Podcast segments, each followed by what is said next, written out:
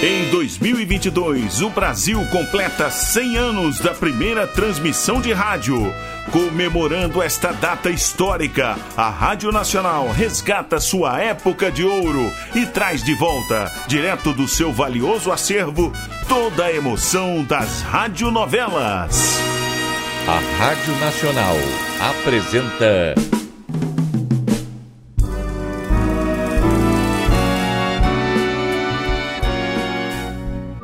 A Vidente e o Vigarista. Roteiro original de Amaral Gurgel.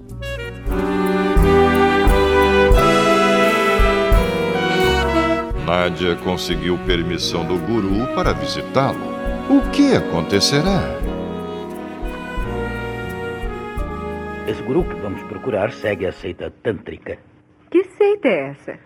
Eles acreditam em muitos deuses, embora creiam numa força universal representada por três deuses: Brahma, Vishnu e Shiva. A eterna tríade, que existe em todas as crenças. Para eles, Brahma é neutro. Os outros dois são masculinos. Por isso possuem suas Shakti. Que é isso, Martins? São as deusas, companheiras do Deus. A energia deles reside nelas. E todas, como a deusa mãe, possuem dois lados.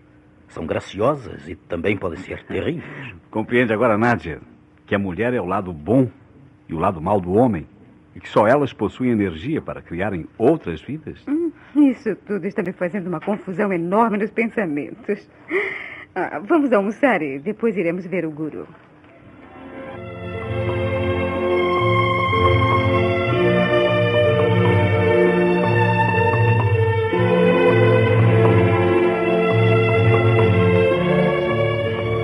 Aquela choupana maior é a do mestre. As outras são dos discípulos. É, que silêncio, hein? Talvez estejam em meditação.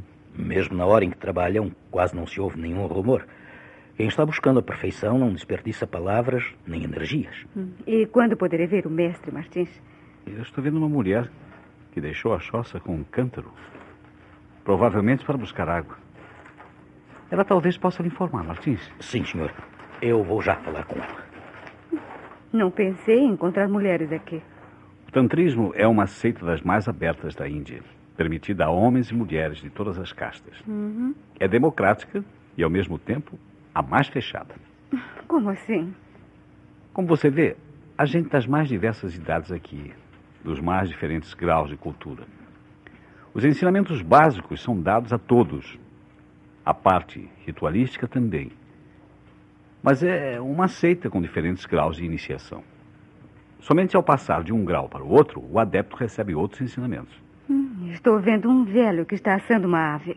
Então eles comem carne. Sim, sim. Alimentar-se de carne e beber vinho não são considerados pecados, como o sexo também. Eu não sei se em todos os graus ou apenas coisas permitidas aos mais elevados hierarquicamente. Aquela moça mais parece uma contorcionista de circo. É. Está praticando a yoga.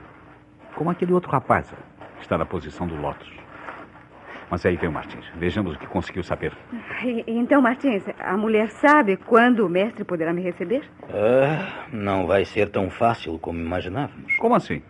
Esta gente vive junta, mas o trabalho que realizam para a sua elevação espiritual é todo individual. Cada um trata de conseguir a sua própria libertação sem se preocupar com os demais. Uma seita de egoístas? Não, senhor, perdão. Não há egoísmo no que praticam. Eles consideram que a libertação ou salvação, como dizem os ocidentais, é é individual.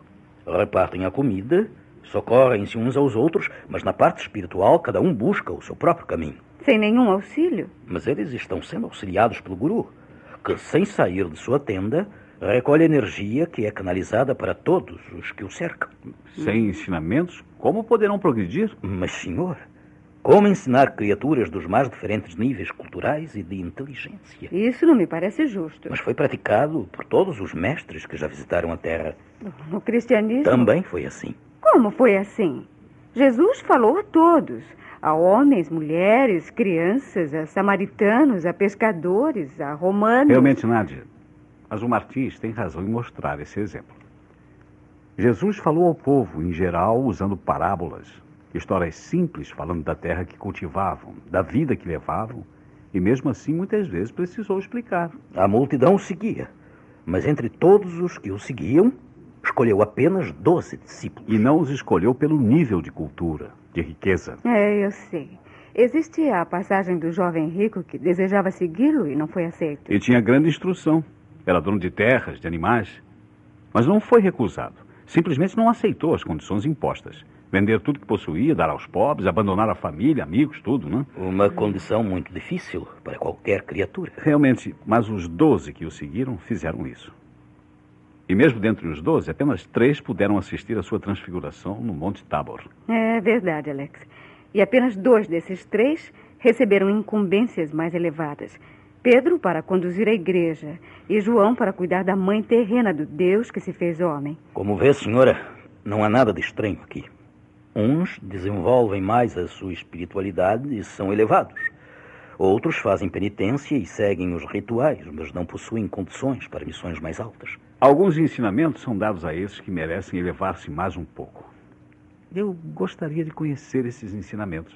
Isso só será possível se o senhor for iniciado e seguir a trilha. É, mas para isso precisaria gastar a vida inteira e talvez não conseguisse chegar ao ponto mais alto da hierarquia. É justamente o que estes discípulos que cercam o mestre estão fazendo. Deixaram tudo para viver aqui. Bem, Martins, é, com tudo isso ainda não me disse quando poderei ver o guru. Teremos que ficar aqui e esperar, senhor. Esperar muito tempo? Bem, isso a mulher não sabe. Mas ficar é loucura. Não viemos preparados. Como acampar aqui e ficar à espera que esse sujeito se digna nos receber? Hum, o que é que vamos fazer, Alex? Não, por mim eu entraria na cabana, diria uma porção de desaforos a esse cara e iria embora. Né? e como ele não iria entender nada do que você dissesse, imaginaria que é um louco e chamaria alguém para botá-lo para fora. Como estão vendo, temos apenas duas coisas que podemos fazer: esperar ou desistir. Já desisti. E é melhor irmos agora antes que o Alex perca a cabeça e faça uma desordem. Uh, esperem, esperem. Hein? Vejam, a mulher chegou à porta da cabana e está fazendo sinal para que me aproxime. Aguardem aqui um instante enquanto vou saber o que ela deseja.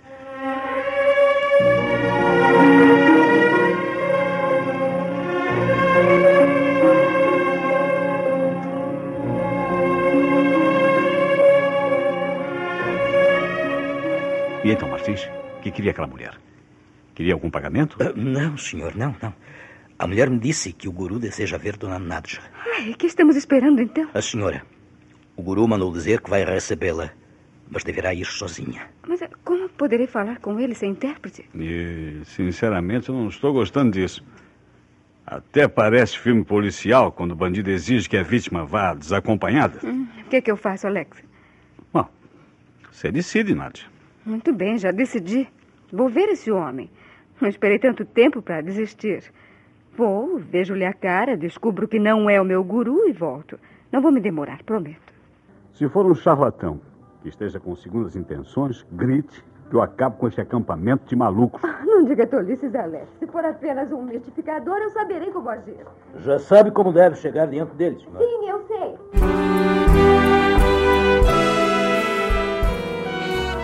Estamos apresentando A Vidente e o Vigarista. Em comemoração aos 100 anos da primeira transmissão de rádio no Brasil, a Rádio Nacional traz direto de seu acervo histórico a época de ouro das radionovelas. Quer ouvir este ou algum capítulo anterior da nossa radionovela? Acesse nosso podcast, A Vidente e o Vigarista, no Spotify.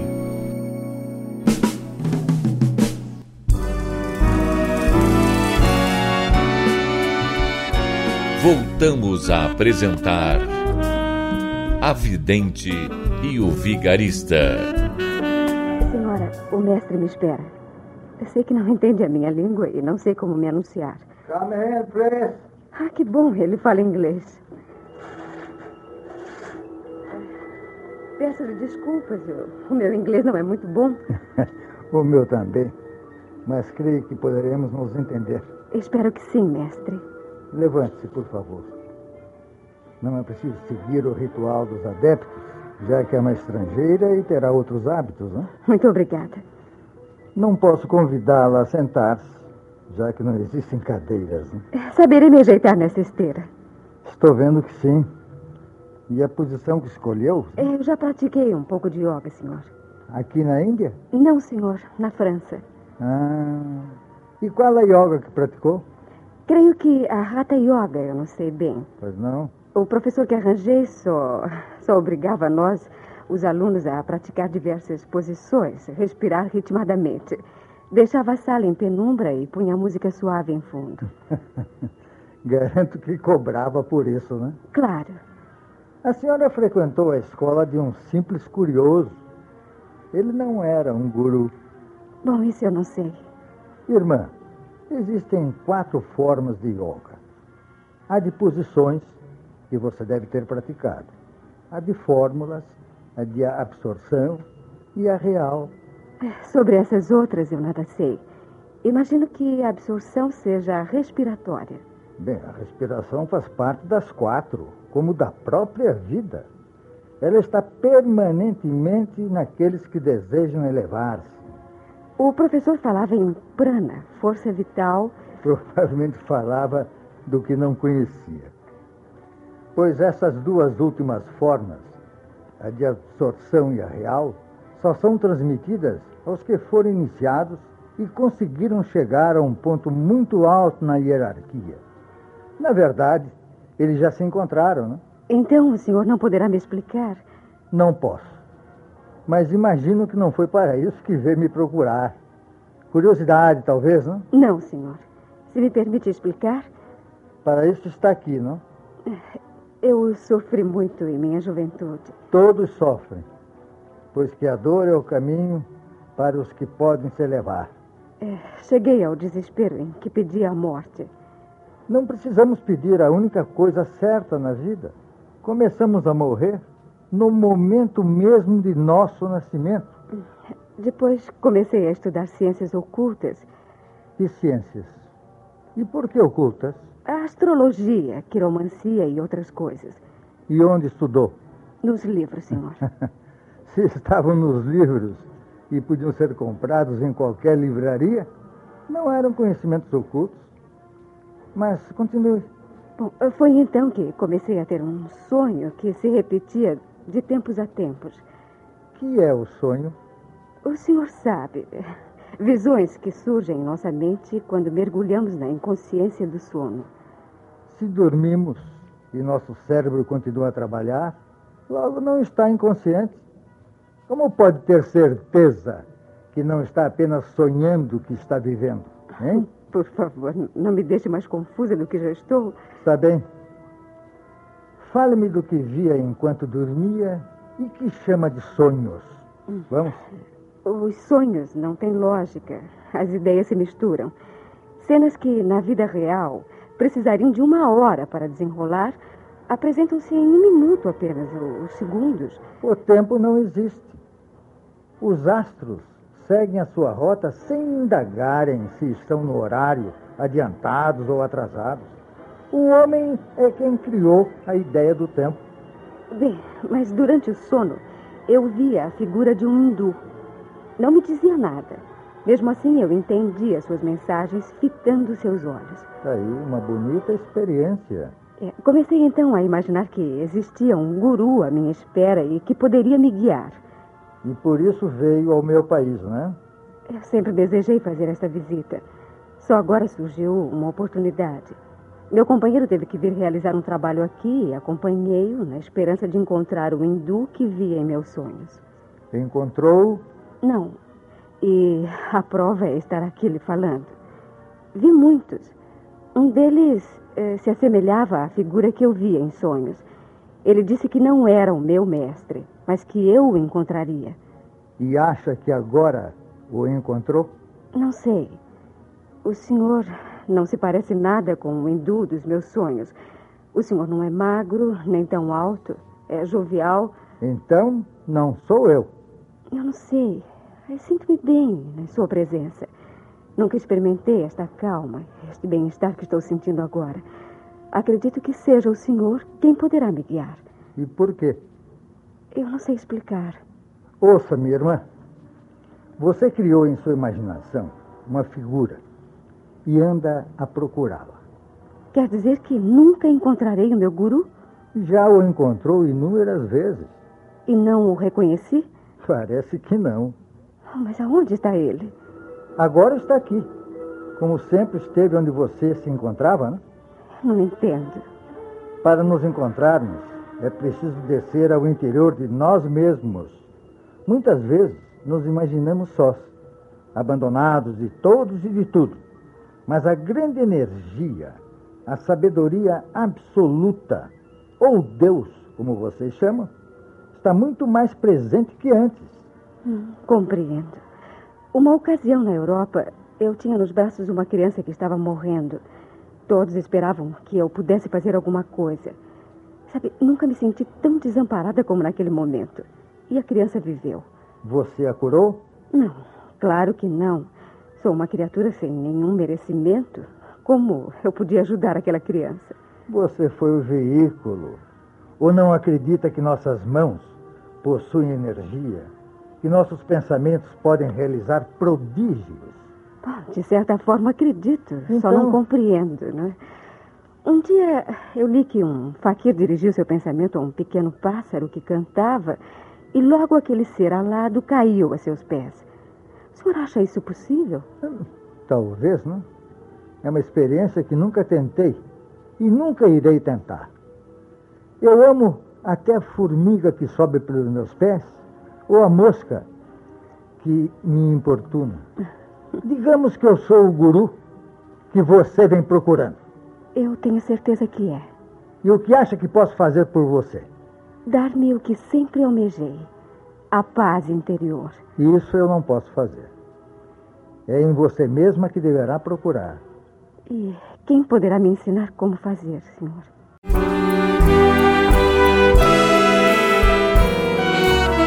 Nádia finalmente recebeu a permissão do guru para encontrá-lo. Será que, finalmente, ela vai encontrar as respostas espirituais que tanto procura na Índia?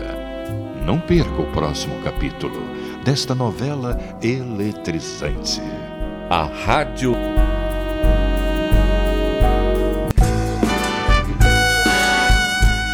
A Vidente e o Vigarista. Roteiro original de Amaral Gurgel.